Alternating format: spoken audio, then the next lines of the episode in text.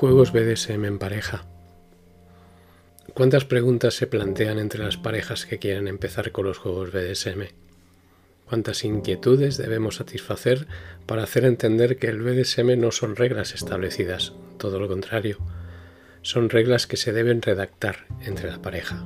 Se deben consensuar, debemos dejar volar nuestra mente, aflorar nuestras fantasías y compartirlas. Pero eso sí, sabiendo a qué estamos jugando y haciendo uso del sentido común. A lo largo de este bloque, donde hay varios, digamos que, subcapítulos, voy a intentar haceros entender que los juegos BDSM no son más que eso, juegos. Que el juego BDSM en una pareja se puede realizar en cualquier lugar. No es necesario que se realice en una mazmorra que esté más o menos equipada o en espacios específicos, que se puede jugar incluso tomando un café.